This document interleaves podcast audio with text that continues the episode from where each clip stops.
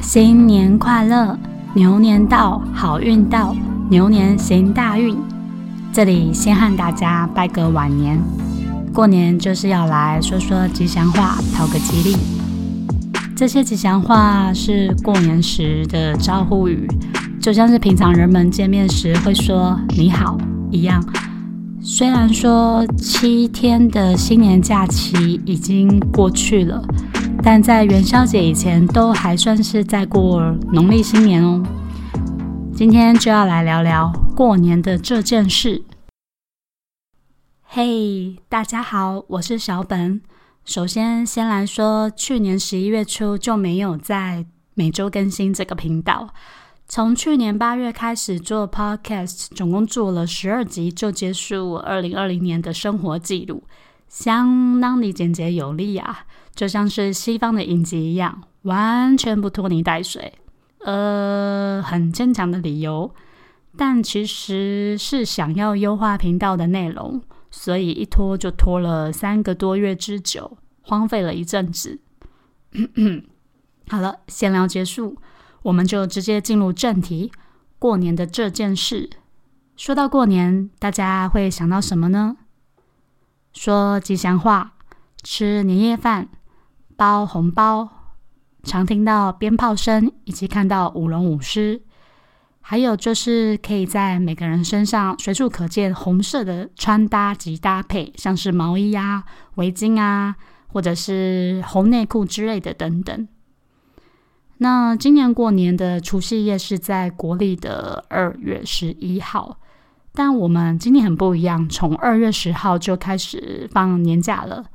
那从二月十号一直放到二月十六号，总共是七天。老一辈的人都说过年结束的时间不是年假结束的这一天。而是元宵节这一天，那今年元宵节是在二月二十六号周五的时候，这一天其实才是真正的过年的尾声哦，就是也是最后一天啦。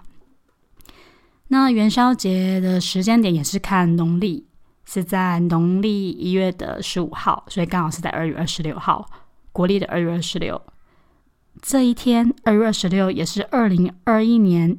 这一年当中第一个月圆之夜，台湾的元宵节好像都是以灯会啊，还有猜灯谜为主。那最受大家欢迎的新北平西天灯节，目前好像确定有两个场次，分别在二月二十一星期天的平西国中这边，以及二月二十六周五。元宵节这天的十分广场释放，但今年因为疫情的关系，很多地方其实都决定不举办灯会的活动。元宵节刚好是在农历的正月十五，那通常大家家家户户几乎都会煮汤圆来吃。那圆圆又软软的汤圆，也象征是一家都能够团圆、美好无缺这样子。那我们家一般都是买超市卖的现成的桂冠汤圆，或是在市场里买当日现做的汤圆。那像一般汤圆，也就是俗称的元宵，它的基本口味有芝麻的、花生等等。主要是这两个基本款。那脑筋动得快的商人也会应景推出限定款的口味。之前我就有看过，像是黑糖的，还有抹茶、巧克力、布丁等等口味的汤圆。那我分享我在网络上找到关于元宵节两个有趣的传说。第一个传说是在很久很久以前。有一只天庭的神鸟，因为迷路而降落到人间，却意外的被不知情的猎人给射死了。那天帝知道之后，十分的震怒，就下令让天兵在正月十五那天到人间放火，准备把人类通通都烧死。那天帝的女儿心地善良，不忍心看到人间的百姓无辜受难，就冒着生命危险把这个消息告诉了人们。大家听说了这件事，都吓得不知如何是好。过了好久好久，才有个老人家想出了一个法子。他说，在正月十四、十五、十六这三天，每户人家都在家里挂起红灯笼、点爆竹、放烟火。这样一来，天地就会以为人们都被烧死了。大家听了都点头称是，便分头准备去这些东西。到了正月十五这天晚上，天兵往下一看，发觉哎，人间是一片红光，以为是大火燃烧的火焰，就禀告天地，不用下凡放火了。人们就这样保住了生命及财产。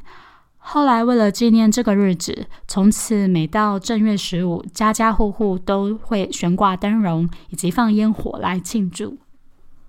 第二个传说，这是一则传说，和吃元宵的习俗有关。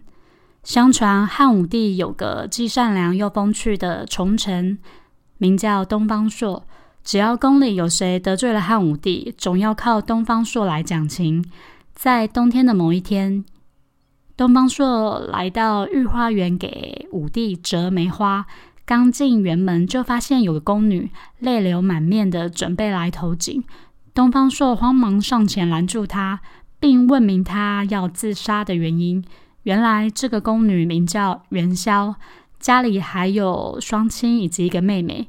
自从她进宫以后，就再没和家人见面。每到了冬春之际，就比平常更加思念家人。他想，既然不能在双亲跟前尽孝，还不如一死了之。于是才来投井。东方朔听了他的遭遇，非常的同情他，就向他保证，一定设法让他和家人团聚。第二天，东方朔装成一位算命先生，出宫在长安街上摆了一个占卜摊，不少人都。来向他占卜求卦，不料每个人所求得的卦都是正月十六火焚身的千语。于是，一时之间，长安城里人心惶惶，大家纷纷求问解灾的办法。东方朔就说：正月十三日的傍晚，火神君会派一位赤衣神女下凡来查访，她就是奉旨烧长安的使者。你们若看到一个骑粉色。银驴的红衣姑娘马上跪地哀求。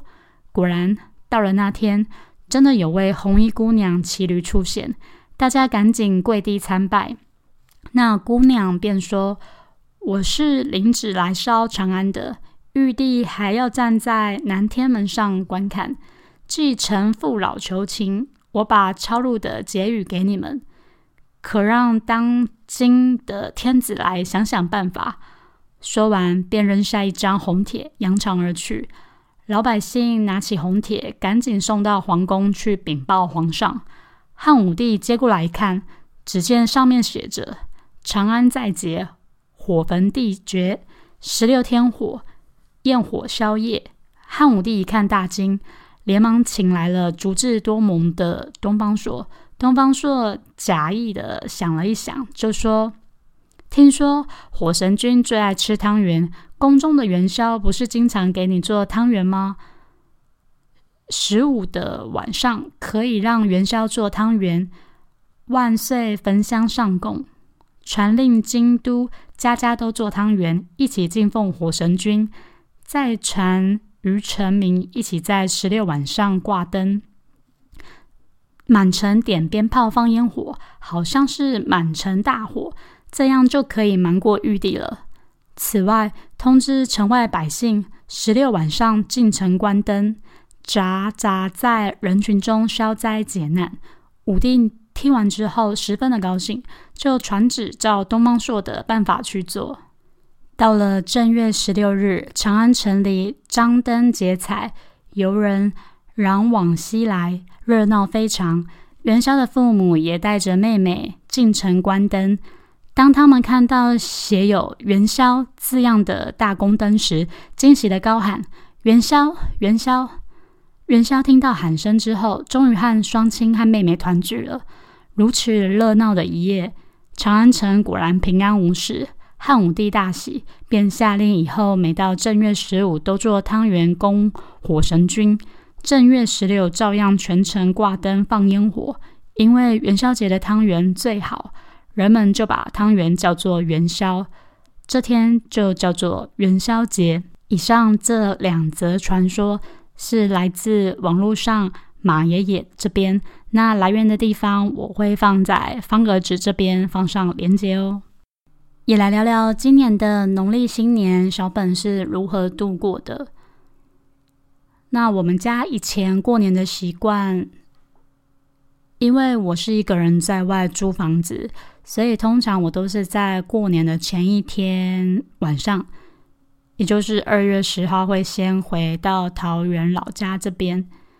那我们会在二月十一号清晨一大早，全家开车下去台中。大概早上八点到九点左右就能到爷爷奶奶家了。除夕夜的年夜饭，近几年来都是在外面吃桌菜，因为爷爷奶奶年纪也大了，所以直接在外面吃比较省事。我们每次去大概有十四个人，有爷爷奶奶，我们家四个人，还有叔叔家三个人和姑姑家五个人。诶，嗯。应该这时候有人会冒出这个疑问：哎，姑姑年夜饭一起吃？对你没听错，姑姑一家也都是跟我们家一起吃饭、一起吃年夜饭的。因为听说姑丈家那边有一些状况，所以每年的年夜饭就是姑姑他们家会跟我们一起吃。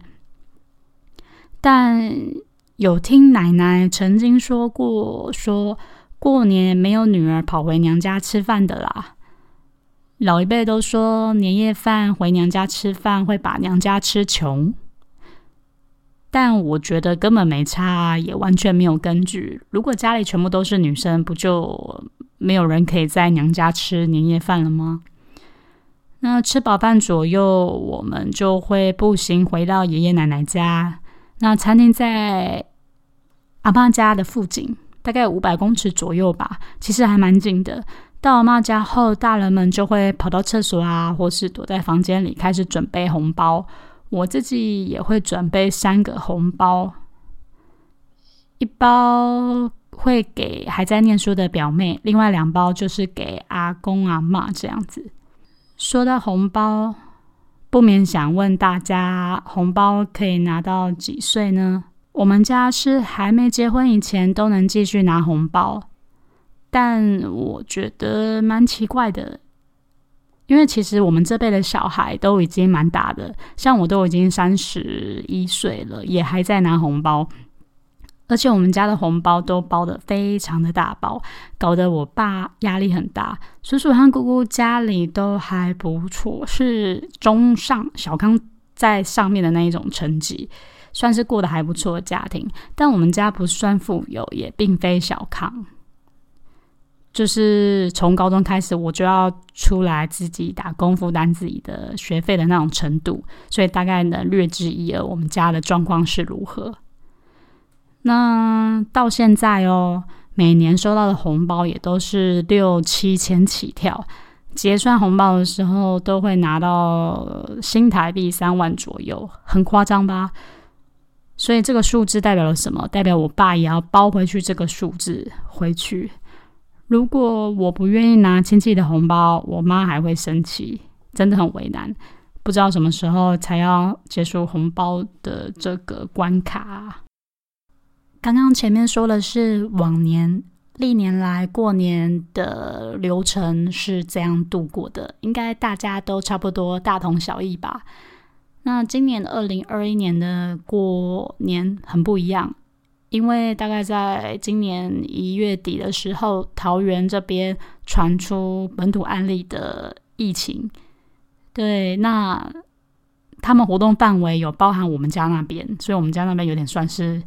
重灾区的那种感觉，所以最后我爸就决定说，今年过年不回去台中了，所以我们家一家四口就在桃园这边老家这边度过。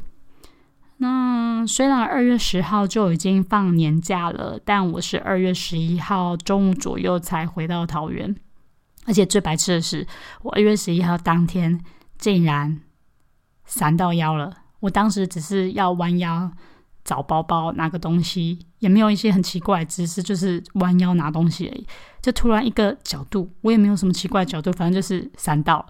然后当下痛到几乎没办法站，所以我就坐在沙发上，挺挺的背靠着沙发枕头，这样坐了一个小时。我觉得超白痴的，不知道我在干嘛。那还好，当天我妈和我哥他们会上来开车，开车上来来接我。对，那刚好我腰也闪到。主要他们会来接我是因为我有煮一锅酸菜白肉锅的汤底。因为我们自己过年嘛，不想让我妈太累，所以就准备一锅汤底。那这个汤搭搭火车还蛮不方便的，所以就请他们上来接我。往年都是我自己下去啦，没有他们这么好，还来接我这个孝女。对，反正就也很好笑，反正就是闪到腰，应该是最近常画画吧，可能就是窝在沙发上这样画，也没有靠桌子，可能弯太久了，刚好就是。已经疲劳轰炸，刚好就是那天一个角度就闪到腰了。对，那今年过年，我妈竟然买了一台新车，她买了一台白色的 T 达，不知道为什么她要买车，因为我妈已经是退休人士了。那她买一台车，然后还贷款，这样，嗯，不知道她在想什么，只希望她能够好好照顾好这台车。然后到了除夕夜的晚上，我们要吃年夜饭。那不是有准备那锅汤底吗？那后来下午 就跟我哥去附近的卖场买了一些火锅料啊、肉啊、青菜啊、水果等等的。结果买回去，我妈自己又煮了一堆菜，结果变得我那个火锅汤底变成配汤，就那种呃。六菜一汤，那个火锅汤变汤来喝，让我有点小傻眼，但也没关系啊，过年嘛，就是菜本来就是会多到吃不完啊。然后这锅汤是到隔天，就是正月初一的时候，我们才把这个火锅和火锅料吃完。那初一的时候，因为我妈买新车嘛，所以我们就陪她去石门水库这边来练车。练习如何倒车入库，因为我妈买了新车，竟然没办法把车子停在我们家前面的车库里，很妙吧？买了新车之后才开始练车，诶，还蛮有趣的。就就在那边练了，应该有三四个小时吧，就一直在练习倒车入库，然后练习开车转弯啊、直行这样子，最后好像蛮顺利的，因为看起来后来开的还蛮顺的。嗯，大概就这样吧。其实过年我们家也没有什么特别的度过，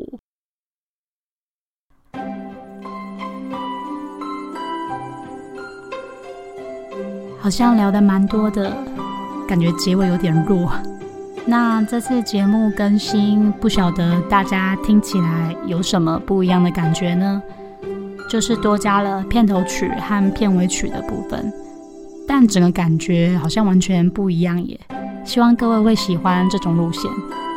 感谢大家今天来收听我的节目，我是小本。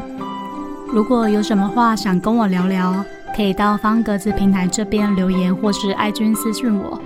那如果想请我喝杯咖啡，也可以到方格子平台这边抖内支持小本哦。感谢你。如果没有抖内也没有关系，你也可以选择订阅我，或是把节目分享给你身边的所有的朋友，也是支持小本的一种方式哦。